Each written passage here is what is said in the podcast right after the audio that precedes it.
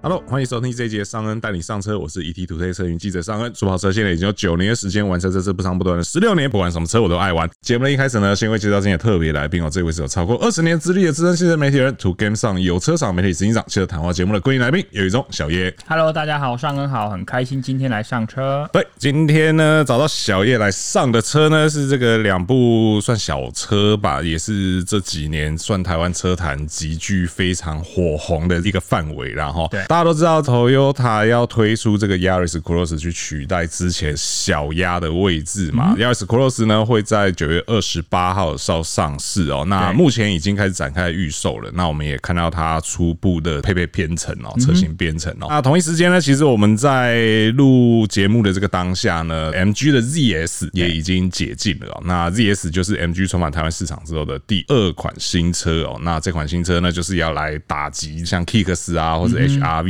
啊这个集聚哦。那其实我们都知道，MG 在第一款 HS 的时候就给市场带来不小的震撼。对那甚至在国产中型修旅这个集聚里面，几乎是做到了作恶忘一啦哈。虽然说这个一呢，也在不久前做了改款，然 后这个动作也是蛮大的啊，对表现也是蛮惊人的哦对。所以这个看起来有了战，但是我们至少可以确定，MGHS 已经把二的这个位置做得非常稳了。嗯对，然后然后当然也有人受伤，受伤得非常深。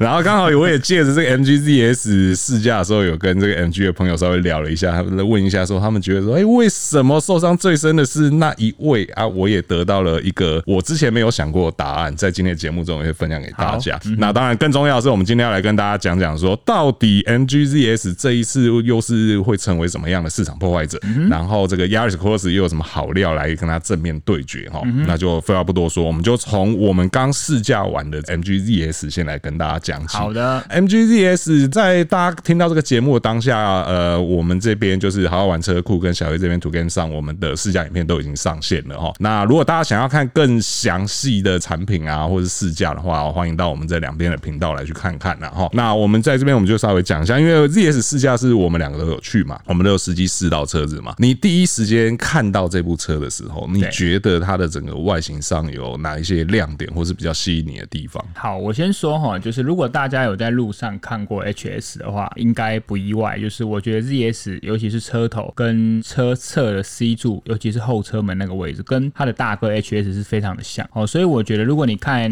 HS 是顺眼的话，ZS 应该不大会有太突兀的感觉，应该都是可以承接这个美感思维的。就不太会打枪，对不对？对啊，但我觉得有比较可惜两个点。第一个是，就我们现在所知道，当然我不知道会不会他们在发表时给我们个惊喜啊。是他们目前是一个车型编程，对一个车型编程代表它的所有配备是不会有其他选择啦。是哦第一个，我觉得它的轮圈小了点，因为现在整个车身的运动感越来越强烈，然后车身尺码也不断的放大。第一个，我觉得轮圈，但这个是小事的，就像我们那时候在讨论 CRV 的时候一样。那第二个，我觉得比较可惜的是，其实它在中国的市场中它是有运动版，就像那个时候 HS 它不是有 Trophy 的版本啊吗是对，可是，在台湾因为一个版本的编程，它没有了运动版。我觉得，因为我们有看过其他运动版的设计，是觉得其实在整个车身上会有画龙点睛的感觉。但这一点在台湾市场没有的选择啊、或许他们可能会作为日后年式更新啊，或者是改款、中期改款的一个筹码也不一定。啊但是如果你们有看过的话，会觉得这一点在一开始推出的时候没有推出，这个在外形上是比较可惜的。是那另外一个在外观有相关的是配备的部分，因为大家都知道，就我们刚试驾完，它的日行灯、头灯、尾灯都是 LED 规格的对嘛。，除了后方向灯以外，对，除了后方向灯以外，那对它也有配备前雾灯。现在好像蛮多车都已经开始不配备前雾灯，因为头灯科技的提升。但一个好处是呢，虽然说它的头灯没有非常厉害，什么 matrix 啊，或者是遮光的功能，但是它可以透过雾灯的照明辅助，在转向的时候给一些角落照明辅助，哦哦，代表它的头灯也没有转向功能。但是透过雾灯的帮忙，确实可以在转弯或者是光线比较不好的路况中给予一些转弯时的角落照明，这一点还不错。是就是嗯这死是我角相对比较少这样。对，这是我在外形上看到的一些亮点。是我在外形上的话，因为虽然说这次没有所谓 trophy 有运动版啊，但我觉得就乍看之下，我觉得它目前原始这个设定运动感相对是蛮足够的啦。尤其是这个极具的车子，更何况它又不是什么讲求性能的东西，结果它后面居然有一个尾双出尾管，对，然后做的其实算精致啦，我只能说做的算精致啦，就是你不要太低角度去看它的话，基本上没有什么太大的破绽但。这一点我们在我的影片中也有发现，因为一开始我们那天试驾的时候，我跟同业一起，然后我一直开在前面带路，他就一直告诉我说：“哎、小叶，你后面那个尾试管太明显了，不真实。我说怎么会？因为我自己看不到自己对嘛。然后等到我们头尾交换之后，我才是发现哦，原来他说的那个，因为他的排气管的那个消音包对就是沉的比较明显。 OK，所以它就没有跟原本的尾试管衔接，高度其实没有算非常完美。是哦我觉得这点有点可惜。 OK，就是对啊还是有一点小小可以强化的地方。这样对，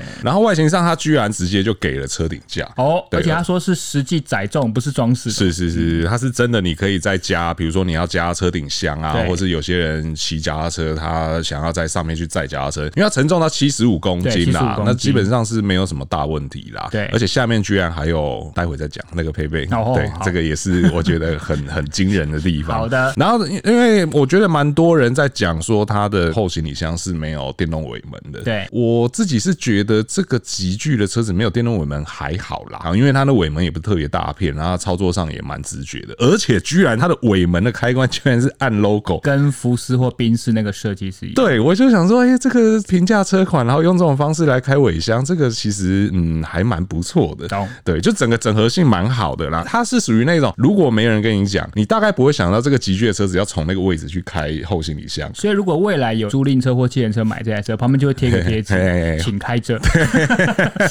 因为尤其是它又没有电尾，所以就是对一定得要由乘客自己开，要不然就是要驾驶下来开这没样错。对，所以或许一开始大家会比较找不到，但我觉得这是好事，就是代表说它的整合度是相当好的。设计是好的啦。是是是，整个整个后尾让你看上去就是一体度很高这样。那其他的像什么雾影饰板啊、钢琴烤漆啊这些东西，就点缀上来讲，我觉得细节也都做的还不错。而且我觉得他们这一次蛮特别的是，他们在车色的命名上其实蛮有趣的。是是是对，你那天试的是什么颜色？那天试的是一个橘色，我我我这边先先先认 错哦，就是怎么了哦我我没有去前面的简报，所以我不知道它到底叫什么颜 OK，色。对它啊们叫贝果橘。 OK 贝果就是我们吃过的那个。那比如说它像什么白色啊，或者是我蓝记色、啊，得有一个秋刀银，是不是？银色就是秋刀对鱼，对对，然后有一个墨鱼黑黑啊，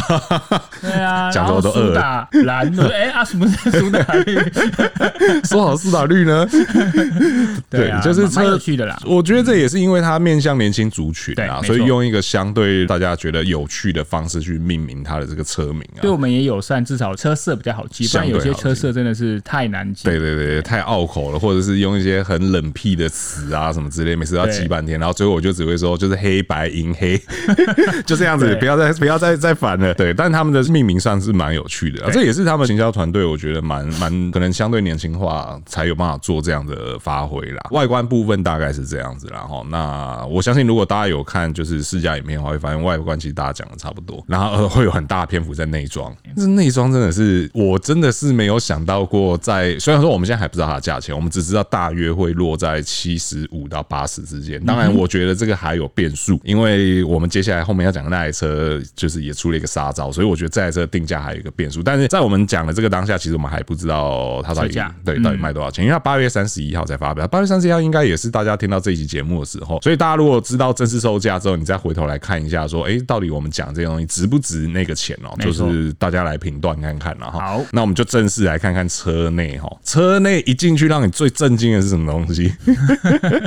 你说整个配备来对说，对对对对，对要嗯要你选一样让你最震惊的东西是什么？我觉得是座椅耶，虽然说那个不是我看得到的地方，是我屁股感受到的地方。 OK 因为说真的，在那个集距，你要到加热，再加上驾驶座电调，哦，我觉得这个已经是蛮难的事情。蛮那超乎其他想你说象大荧幕这件事，我可能已经看，看腻了，，对，可能腻了，对对，可能是腻了。嗯，而且比它更大的其实比比皆对是啊，。那那你觉得最让你震撼的会是什么？就是那个全景天窗啊， 到底为什么这个哦好集具 会有全景天窗，而且是可以开的全景天窗好，然后面积又很大，好，那既然刚好你讲到这个，我终于可以讲我刚才差点要讲出来的东西。好你讲因为你刚才说车顶下的配备，等一下再讲。然后你又讲了尾门嘛，对不对？因为好，就我们所获得资讯是，他们在跟母厂他们那边在争取配备的时候，因为在母厂的规格配备中呢，天窗跟 ADAS 系统是绑在一起的。那如果他们想要让台湾的消费者，因为大家都要 ACC 嘛，要车道维持，要 ADAS，所以他们如果要这个的话，势必我就就要跟天窗绑在一起。是但是呢，这个同捆包里面很抱歉没有电动尾门。啊，对对，这三个是一体 啊，一是体的。有的是一体，有的是互斥，对不对，对？所以变成是这样的结果。那如果这三个让你选，你是不是觉得现在的结果是好的？我觉得现在的结果是好的，我也这样觉得。因为坐进去那个天窗真的是太惊人了。对，对你在这种价位带，然后这个尺码的车上，然后可以看到这么大一片的卷天窗。那当然，我觉得我们那时候去试驾还有一点好处是说，应该所有的试驾车都已经把隔热纸都贴好了，对包含到这个车顶全景天窗的部分哦，因为那个面积真的是有一点大，我有点难以想象它如果没有隔热纸的时隔热纸的候，就会发生那个坐在马鲁山后座了还要撑阳伞的那种尴尬 情坐在法况拉。利上也会撑伞。对，所以现在撑伞是一个用来评断这个车子高级不高级的分水岭，对不对？你们这种便宜的车不需要撑的，对，没有这种困扰。 因为其实从我们频道下的留言，其实蛮多人在天窗跟电动尾门中间会有一些取舍，就嗯哼感觉好像支持一半一半。如果今天让我是选择，比如说我是车厂的角度，因为大家对 ADAS 系统的需要是最高的啦。是是是那我觉得以这个为前提下的话，那电动尾门是真的没办法。那就是没办法，对啊，因为毕竟现在这个年头，你如果不要说 ADAS 啦，就是有的甚至没有 Level Two 都会被人家嘴，对啊有的甚至少一个盲点都会被人家嘴，错嗯少一个环景都会被人家嘴，对不对？啊，这一台车就是你要的全部给你，除了电动尾门以外，对对，大部分你想到的那个都有了。对像我刚刚讲的这个盲点啊、环境啊，我还特别去确认一下。虽然说那个环境，我知道有些人会觉得说那解析度相不够嗯对来的是比较低，看起来像上一个世代的东西，但有总比没有好嘛。对，对啊，对于这个集聚的买家来讲，有总比没有好啊，因为他们开车要的是一个安心感嘛而。且哎我镜头就在那了嘛，对你要对升级相对比较容易。是是对是，至少在这个界面上都有了。然后对啊，讲到界面的话，就是数位仪表哦也还是维持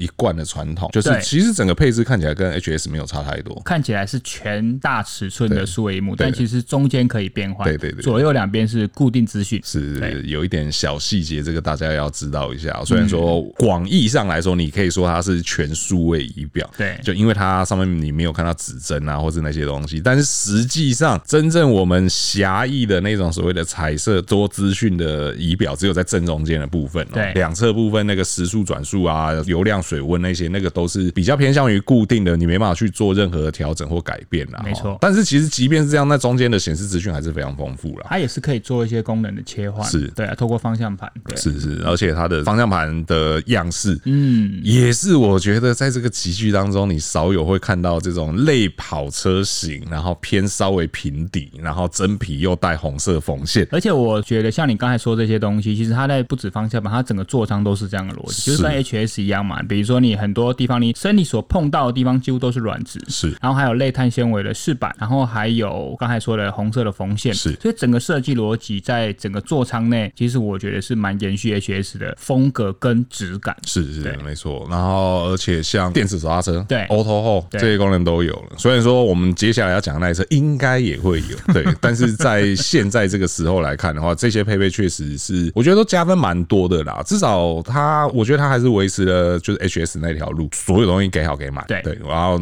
让你就是不用再去烦恼说什么哦，我要选哪个车型啊，对或是怎么加装啊，什么的没的。然后有些东西甚至是你一开始没给，你没办法加装，对，那它就是全部都给你。基本上配备面你嘴不到什么东西了。是是是是，当然有一个小细节，这是说同业发现的。然后我因为我我那天主要是做拍摄，所以我没有看的那么细，但就有人提到说，它的空调不是我们印象中的那种。这一点哦，这一点你可以嘴。对，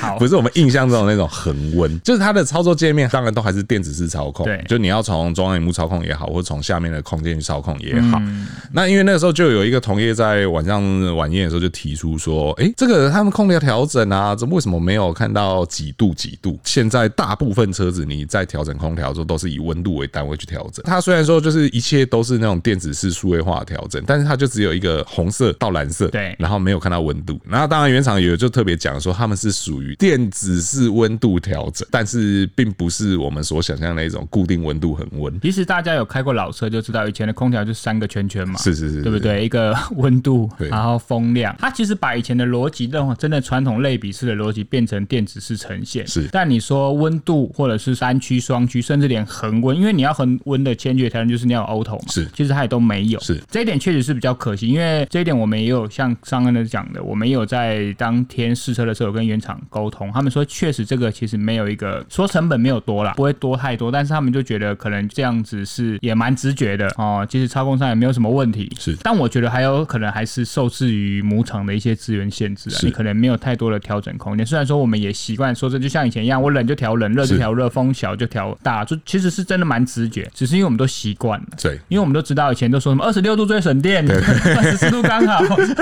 你就会有一个既定说，我可能在什么时候该有什么的温度设定是，对你来说可能会比较安心。是可是这台车上确实没有。是，好啦，至少冷气蛮冷的啦，而且重点是什 么？重点是后座有出风口，哦，不用选。不要再嘴了，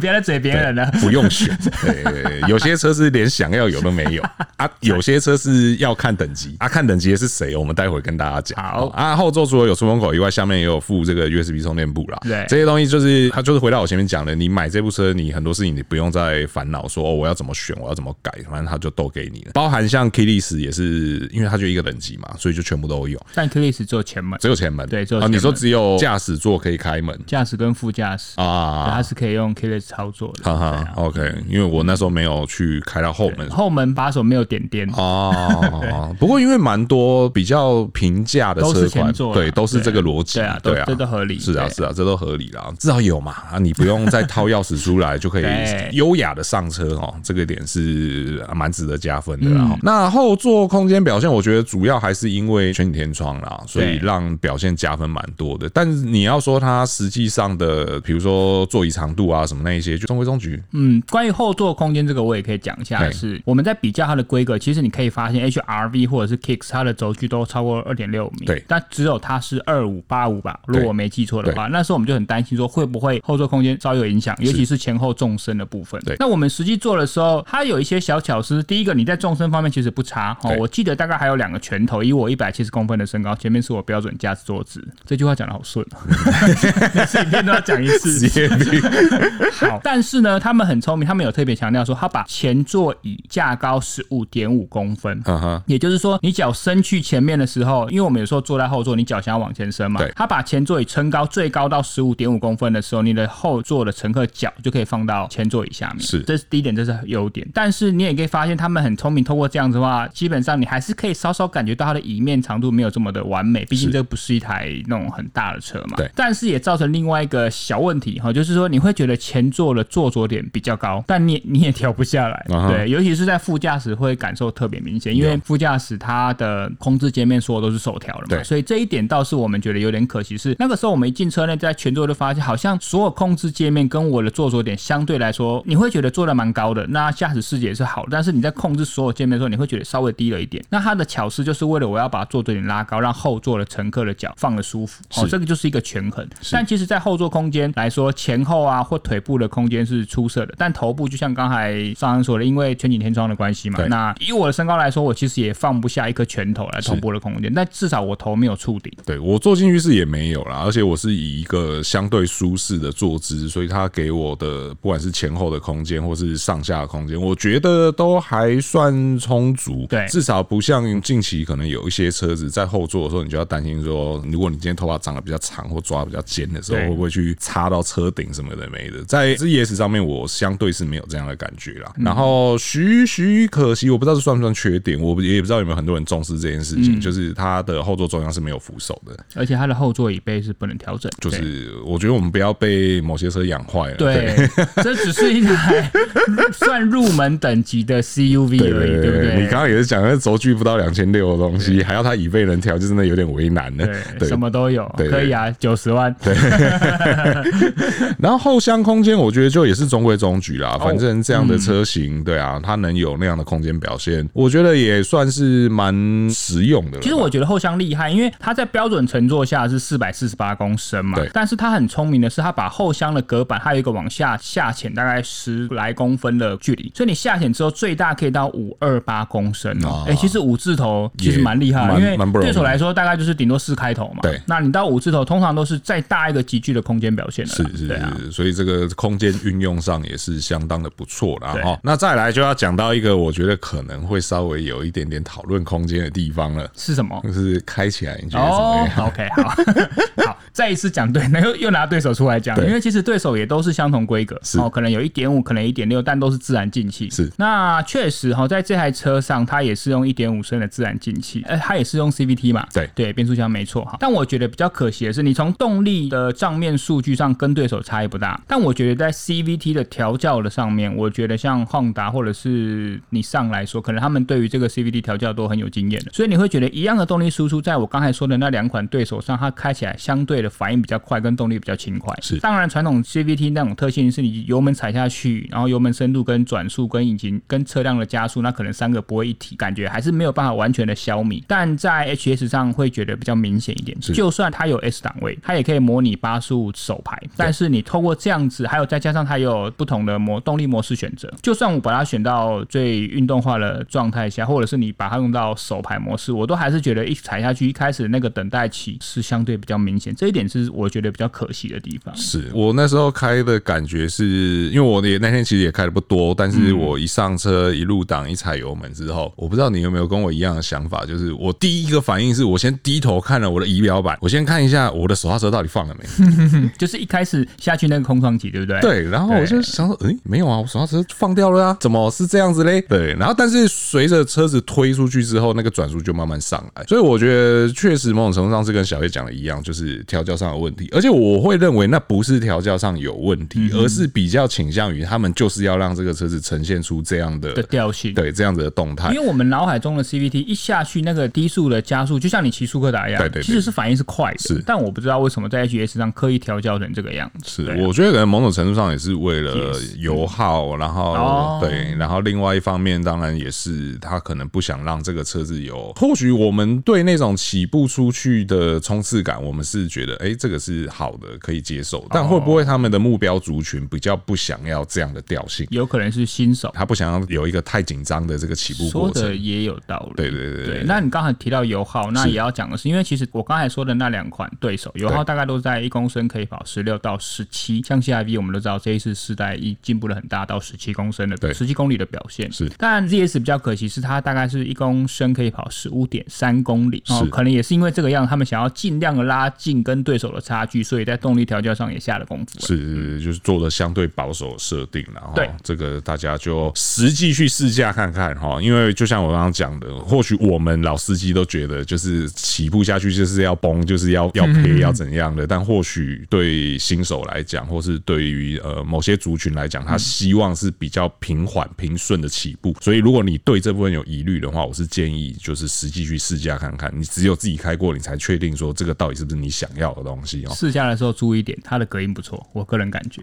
哦，当然，这个这个，我觉得有可能就是为什么他要把起步的转速刻意 hold 住，因为当然你转速高的时候，还是就是这个引擎的声音啊对这个价格的车款，你不要想说什么它引擎不会有声音，什么没有那种事情，就是你转速高了，一定还是会传进来。只是如果你今天相对的去把它压抑在一个低转速的话，确实那个噪音会少蛮多的，对啊。我觉得撇开动力不讲啦，哈，就是当然这个动力表现相对温顺，但它的操控跟底盘其实有一点点出乎我意料之外，因为之前在 HS 我没有这么大的感受，HS 的时候我不知道是因为车辆尺码或者是他们天生就是想要给他那样的感觉，但到了 ZS 上面，即便很多人都说它的设定相对不那么运动化，不那么竞技，不那么 sporty，但我觉得它给我的整体回馈是好的，就是侧倾我觉得也不算多，然后转向那个手感蛮好的，对对，这些是满足我意料之外。那当然，它对于震动的抑制啊什么各方面，其实我觉得也都是在一个水准之上。而且它的转向手感还有三段可调，是，哦它这蛮有趣嗯的，就是它虽然没有给你所谓的驾驶模式这件事情，嗯但是它的转向是有三段调整的。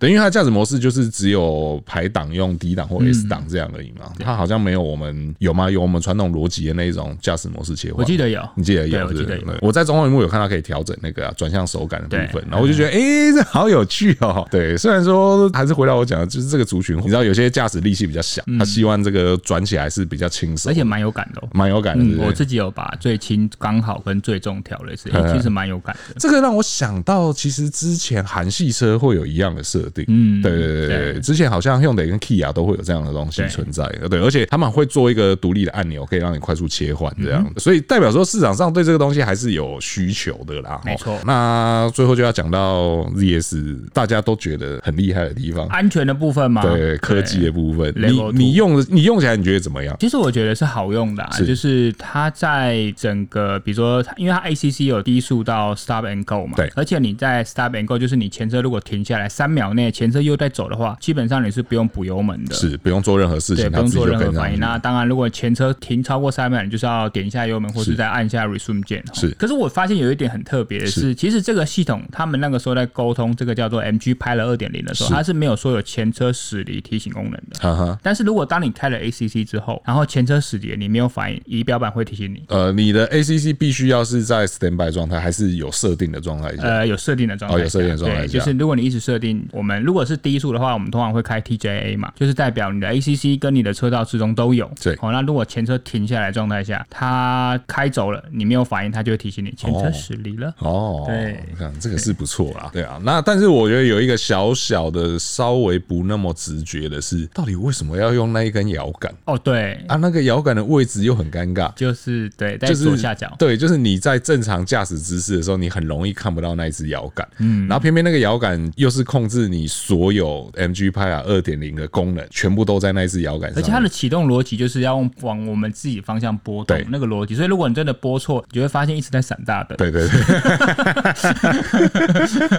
那因为我们本来的想法是说，有没有可能把那些东西就整合到方向盘上面去？但因为它现在方向盘上面也已经密密麻麻很多按键了。但其实一定可以的，你看不就、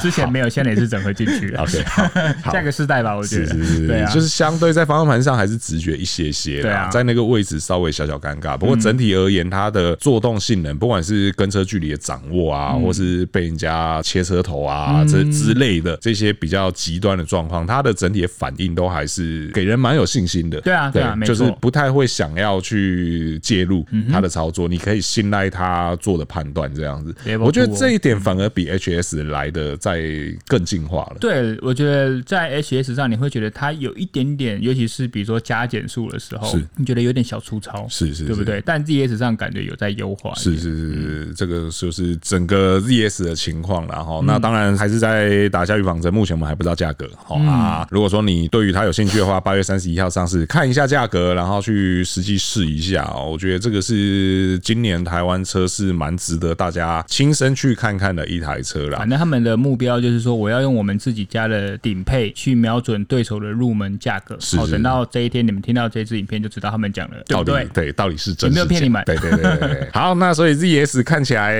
可以有机会一统江湖吗？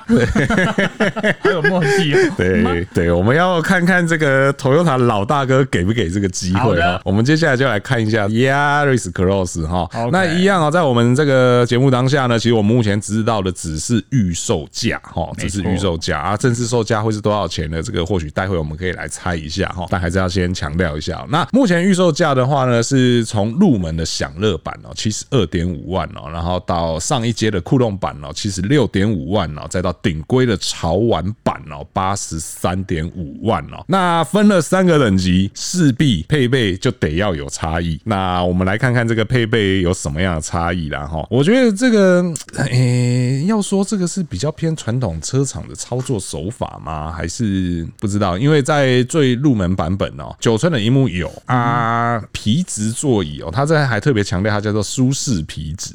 所以会舒适到这种什么程度呢？我也不知道 哦，因为我现在也还没看到车。对，那仪表板的部分呢？诶、这边跟 MG 的差异就出来了哦。对在入门车型上面，它只有四点二嗯寸的中央显示幕，然后加上这个双环式的指针表。好、但是比较值得庆庆幸的是，Push Star 还是有，对但是这边又很微妙，是它没有所谓的 Smart Entry，对也就是说它的 Key List 相较来讲比较偏向是半套，你在进出车辆的时候，你上锁解锁可能还是得要透过钥匙的实体操作，这个我们在 Fit 上面也看过，就是我一直没办法很理解，再多做一个开门，这个成本会增加很多吗？现在真的很久没拿钥匙出来，是，对而且我就是很让我不能理解的是啊，你到车上都可以侦测到钥匙啊，外面再多加个开门按钮，这几千块的成本有这么需要锱铢必较吗？这个是我觉得许许可惜的地方啦哈。啊哈再来一个后座出风口，对，人家是标配，在这边呢，在入门版也没有了，你对必须要上到预售价七十六点五万的酷动版以上第二个版才有。对对啊，我刚刚讲 Smart Entry 也是一样，你在酷动版以上就有，没错但是你即便到七十六点五万的酷动版，你还是仪表板还是不是全数位。然后 呢，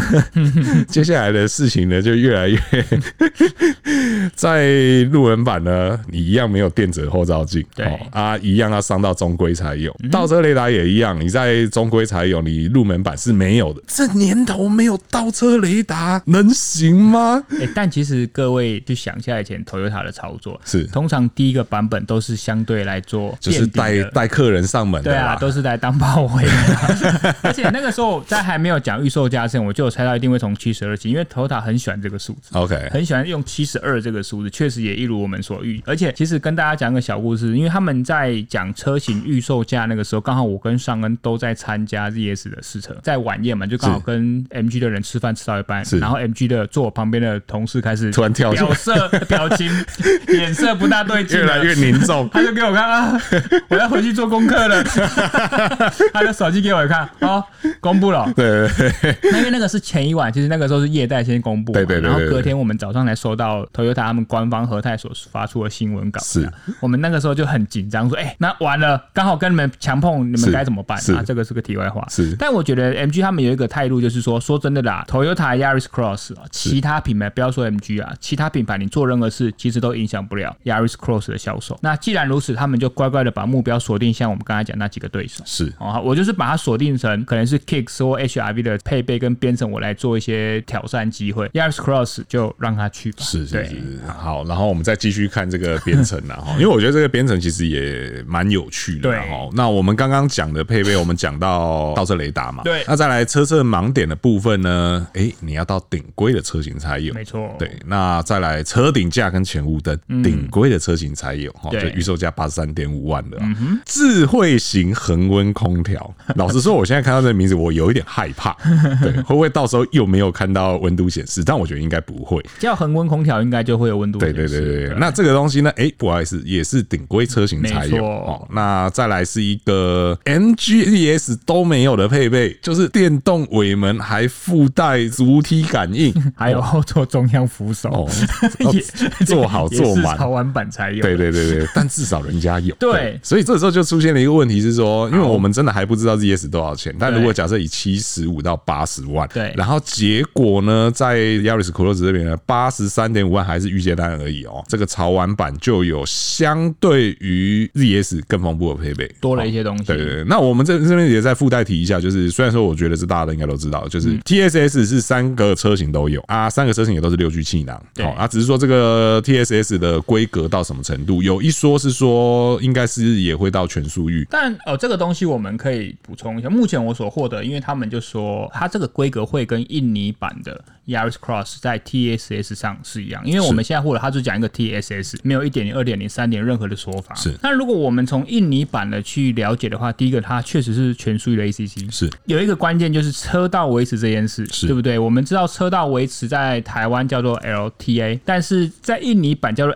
LKC，哦差在哪里？目前所获得的资讯是 LKC 是达哈族的系统，啊哈，它在低速没有标线的时候是不会跟着前车的路线走。哦，但如果是 LTA，我会跟着前车的路线走。是所以，如果在你没有标线的时候，可能就没有办法完全车道之中。是这个可能就会是 Yaris Cross、LKC 跟 TSS，比如说二点零或三点零，它有那种全速域的车道之中的差别。是是，对，但其实我觉得也蛮厉害的。现在这种入门的车型也都已经做到这个程度了。是是对是啊，是，那这个是整个配备上的情况啦。哈对。那因为 Yaris Cross 我们也真的还没有看到实车，也还没有实际开嗯到，所以没办法分享太多关于实车的状况。但我们可以从这个配备编程跟价格上来看哦来讨论你你觉得我我们先就 Yaris Cross 对最终售价，对你觉得会是怎么样一个安排？其实我觉得调的幅度非常的少，对，因为就那个时候我们就在猜测说，因为当时 Carrera Cross 或者是 Artis 他们其实都已经，尤其是 Carrera Cross，因为毕竟是他的兄长嘛，是都直接变成是八十五万，对哦，大概就是八十万以上了，对哦，所以他们确实就要腾出说我七十到八十万这个空间，是以现在他用这个七十二点五到八十三点五的话，我觉得如果你真的要实际售价，可能再调个一到两万，我觉得很紧绷嗯了。比较有趣的是，大家就在讨论说，如果今天是 Yaris Cross 的潮玩版顶规，对嗯那跟 Cara Cross 的入门版的话，有些人可能认为，那我不如买潮玩版，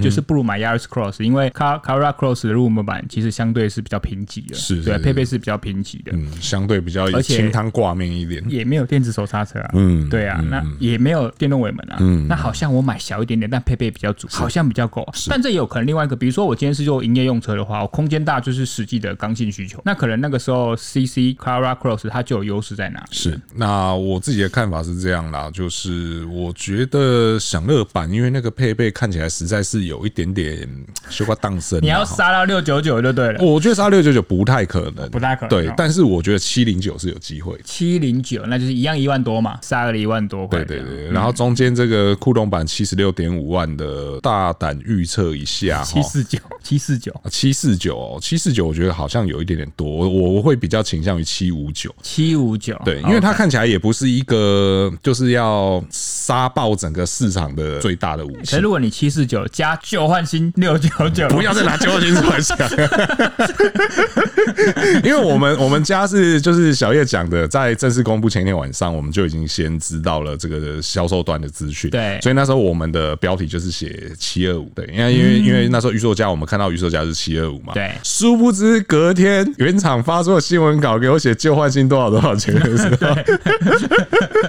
瞬间想翻桌，你知道改，不要再旧换新改的，掉然后没有，结果我还是默默写旧换新的价格。哦哇嘞 但我前面有写旧换新多少钱多少钱 OK，嗯对对对，我有这样子写，所以我觉得中间的版本，因为它毕竟也不是一个要真的对市场会造成震撼的车型，所以我觉得调整空间相对没那么多，嗯反而我会认为潮玩版有比较多的调整空哦间，即便它配备最多，嗯，但因为现在等于是，我觉得现在的状态就很有趣，是 MG 跟 Toyota 都已经看到对方的底牌了，那当然只剩最后那一张牌还没有翻开了，对就价格的部分。所以我觉得，在如果说你都已经知道对手的配备是这样的编程的情况，因为现在这两台车都已经处于要上市的最后阶段，配备要再调整，我觉得不太容易了。对但价格上来讲，我觉得可能还是有一些可以调整的地方。我大胆预测了哈，大胆预测潮玩版八十一点九万。哦，它它会掉最多，对对对，我大胆预测。然后以我过去对 Toyota 的了解是，通常他们是第二个从下面算上来，第二个版本会卖最好。对，理论上是这样子嘛。理论上这样，而且你看哦，潮玩版虽然说配备是满到爆，对，但是对于蛮多消费者来说，尤其是这个集具、行李架、雾灯、电动尾门这件事，我觉得好像不是这个集具所重视的东西。是所以如果你这样算一算，好像酷动版是蛮容易让消费者觉得这样权衡之下是相对比较有吸引中力间的的选择这样。这也蛮妙的，是因为像那个时候我们在讨论 ZS 的售价，那大家就来猜说，你都说你的满配要对上对手的入门，那大概就是七尾，可能是七九八、七九九。对那我就觉得说啊，七九八、七九九确实不错，以它的配备来说，但是相较以前 HS 的操作，好像又没有这么让人家哦，真的很猛对。所以那个时候我就觉得，如果 ZS 你真的要非常的造成话题，七十五万上下，或者是七十四万九、哦，你加个交换新六九嗯认九同，是 啊是不是很棒？对但认这同个时候你就会跟酷动版正面对决，对就会跟 Yaris Cross 的酷动版正面对决。那又是一个，虽然说他们觉得不在意，但是你真的不在意吗？我觉得多少还是会放在心上。是对，所以我真的觉得七十五万现在会是一个很重要的战场。嗯当然，你说 ZS 如果压在七十五万那边的话，然后跟跟酷动版正面对决。那这时候你就会发现到说，ZS 的筹码相对就多了嘛，对不对？对，因为像仪表板要到八十三点五万 Yaris Cross 八十三点五万潮玩版对才有七寸的数位仪表，也就是对嗯我们认知中的那种全数位仪表板。那如果说我们就以中间这个酷动版来看的话，它少 ZS 哪些东西？第一个数位仪表，然后第二个是呃天窗啊天窗，然后我们两个都一样手动。对，然对不后对少了车身盲点，对对，然后少了车顶架，少了前雾灯，然后一样都没有所谓的智慧型恒温空对，调都。没有恒温。对对对，但是至少你看，像这个车身盲点啊这些东西，车顶架、前雾灯，虽然说车顶架、前雾灯可能不会是这个族群相对重视的东西，但因为你刚刚也提到说，ZS 的前雾灯不是只有前雾灯而已，它还有转向照明的功能。嗯对。然后车身盲点，我觉得在这个集聚当中，好像也不能说不重要吧。尤其是当我曾经说过盲点不重要，然后被泡到体育玩物之后，我现在真的觉得每一台车都应该要有盲点警示功能，好不好？我真的错了，好不好？真的每一台车都应该要有。我甚至建议像 Lamborghini 这种车也都应该要有，好不好？那个视野这么差的车子，对不对？好都了，应光该阳 GP E 也有给它加上 去。可以， 没有啦，开个小玩笑啦哦。但是真的不得不说，在这集剧里面，真的我现在深深的认识到，就是安全配备要越多越好。所以说这个就会造成说，你说拿七十六点五万的库龙版去打 ZS，假设 ZS 真的是一就压在七十五万的话，对这个局势就会可能 ZS 赢面会比较多一而且点。它还有电动调整的驾驶座椅，因为因为说真还的有叫双前座加热， 哎对，对你真的叫我选电动尾门或电动调整座椅，我我个人真的是比较喜欢电动调整座椅，是是是因为它我每天在做嘛。当然有人会觉得、啊、你又不会每天调，哎、有真的有时候不一定，嗯真的偶尔就会去调一下。而且如果你家中有人不同的人在开车的时候，调整真的我觉得还是 挺好的、啊。是啦。不过小小可惜就是他没有记忆啦，他就只有调整而已。好了对， 好了，不要太贪心 了。对不要太贪心了。有几台车，你知道，更上个对手连两边电动都没有。对，可是如果我们我们打一个假设，就是如果对假设今天 MG ZS 它真的不得不要开出一个七十九点九万的价格的时候，嗯这样就会变得是 MG 比较辛苦了哦，因为对啊它这个价位带就等于是要去跟潮玩版去做对抗了哦、是不是啊，跟潮玩版对抗的话，潮玩版其实只输它一个天窗而已嘛，但是在尾门的部分有电动。哎，座椅啊，啊，哈哈哈哈是是是是是，对，就是就看两家的定价怎么掐了啦。我觉得现在真的是一个处于一个很微妙的状态，对啊，真的对啊，所以这很个精彩耶、很精彩好险有这两台车，不然都不知道聊什么。是真 的，差点没东西聊了，你知道吗？有啦，还有一个可以提的，就是这个，我不知道这个在这个时候提恰当不恰当你啦说，哦就是 Kick 是 E Power 要用进口方式导入啦。这一步棋你要说是来对抗这两部车，我觉得看起来不太像，现在看起来比较像是他自己玩自己 的，因为进口就会贵啊，对，因为就八十好几了，就是看起来好像八九十那边都有机会，对对对啊，这个到底这步棋打的是什么算盘呢？目前我们还不是这么确定，对，因为因为目前这个 Kicks E Power 进口导入这件事情也还不是一个官宣啦，嗯，它只是一个，因为我们已经看到这个车子有送去做测试了，然后有看到一些相关数据，然后大概推测它会是进口导入可这样，能一方面可能为了咖啡，现在看起来比较像是这个样对，子，为了排放法规了。对啊，只是说，因为看起来这两台车 ZS 跟 Yaris Cross 进来之后，又要再讲一次，虽然说不知道这会不会发生，就是看起来是完全是冲着 Kicks 来的。对因为 HRV 现在有一点像是走走出自己的我路走了，自己的路对对对对对，我不跟你们拼拳。对对对对，对那但是 Kicks 看起来就是、嗯难免要被受到波 及。因为当时 Carrera Cross 来的时候，CC 来的时候，大家就认为啊，Kicks 完蛋。对结果 Kicks 没没事，没事，hold 住一个对月还是有大概将近一千对台，对现在大概一个月大概七八百台。对对对对。感觉不受影响，哦，影响不大。对但你这一次我二打一， 哦我 YC 加 CC，我打你一台 Kicks，对，Kicks 真的这么耐踢吗？而且而且还有一个这个算是远房兄弟也 来了，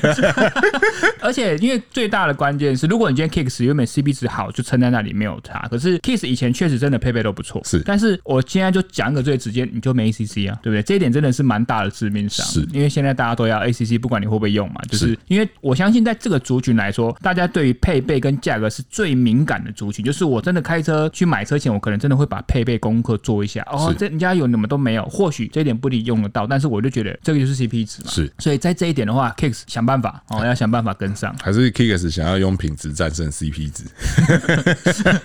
好、哦，好，最后结尾来讲一下，就是我我之前跟 MG 的朋友聊的时候，得到了这个一些心得啦。啊他怎哦么杀到一个意外的对手？对对对对，因为我们刚刚前面一直在讲说，这个 HS 出来之后受伤最深是谁？我相信这个也不会演啦，哈，就是对嗯福特库嘎啦。那我一开始其实一直都没办法理解说，到底为什么受伤最深的是库嘎？嗯因为我我本来的认知是它不是一个讲究 CP 值的车嗯款，但其实后来我认真想一想，某种程度上它也还是讲了一些关于 CP 值的东西，确实比如说像在这个价位带你能够买到的最大动力，没错对，然后当然那个时候还有所谓的这个 Cobra 三六零这些东西，其实它还是跟 CP 值有所挂钩，只是说我觉得更多是倾向于对于动力的渴望，嗯，你会去选择酷卡。可是为什么 H S 出来之后，然后酷卡客群被吸走了呢？MG 的朋友跟我讲了一个论调是说，当然他们车款上市前都会去做一些市场调查，对那他们就发现到说，选择福特的这群人，他的轮廓其实跟选择 MG 的这群人轮廓有点像，像的地方在哪里？就是这一群人都很勇于去尝试全新的事物。哦对，那 MG 当然就算是一个全新的事物当嘛，然全新的品牌、全新的车款，你之前在台湾甚至都没有看过这样的东西，你怎么有那个勇气去选择它？这个其实是一件蛮重要的事情，对因为绝大部分人买车买回来一开就是五年、十年、十五年，然后加上它又不是一个算是太便宜的东西，是所以势必来讲，你得要相对的理性的去做选择，或是没错嗯保守的去做选择。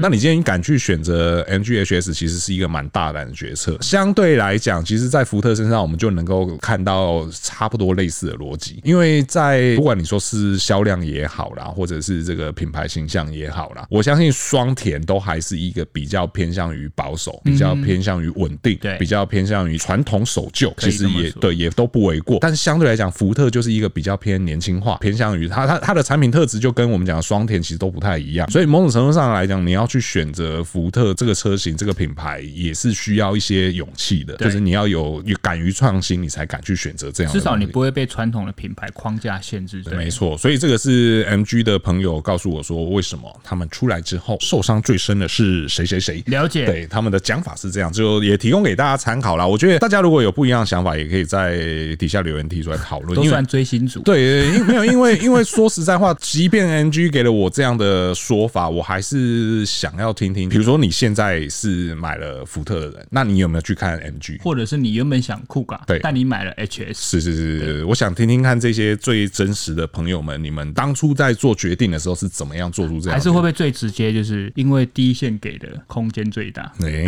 这也或许这也对可以也讲或，许对对对对，这个我们不得而知，或者是对我们不方便说，对对。但是如果你是实际的消费者，这个你都可这也以可以分享啊，对对对因为这个都是存在的事实嘛，是对不对？没错嗯。好，好所以说这个跨界修旅大战一触即发哈，战火呢看起来会再延续这个一两个月左右，大家就再多多关注啦。嗯好哈的啊，如果说想知道 ZS 开起来怎么样，或者 Yaris Cross 开起来怎么样呢，也记得去我们 E ET Today 车云，还有玩车库，然后还有小叶 t o g e n 上这边以及他的 YT 频道哦，我们都会尽量的在第一时间快速跟大家分享一下，到底这些车有哪些厉害的地方。没问题。 OK，那以上呢就是今天节目所有内容哦。如果说还没有订阅的朋友呢，请记得按下订阅，这样才第一时间收听到我们这期节目呢。啊，如果说觉得我们节目内容不错呢，请不吝给我们五星好评，这会给我们很大的鼓励哦。那如果说对节目内容有任何问题或意见呢，都欢迎在留言提出来，和我们一起讨论。那我是尚恩，我是小叶我，们就下次再见喽，拜拜拜拜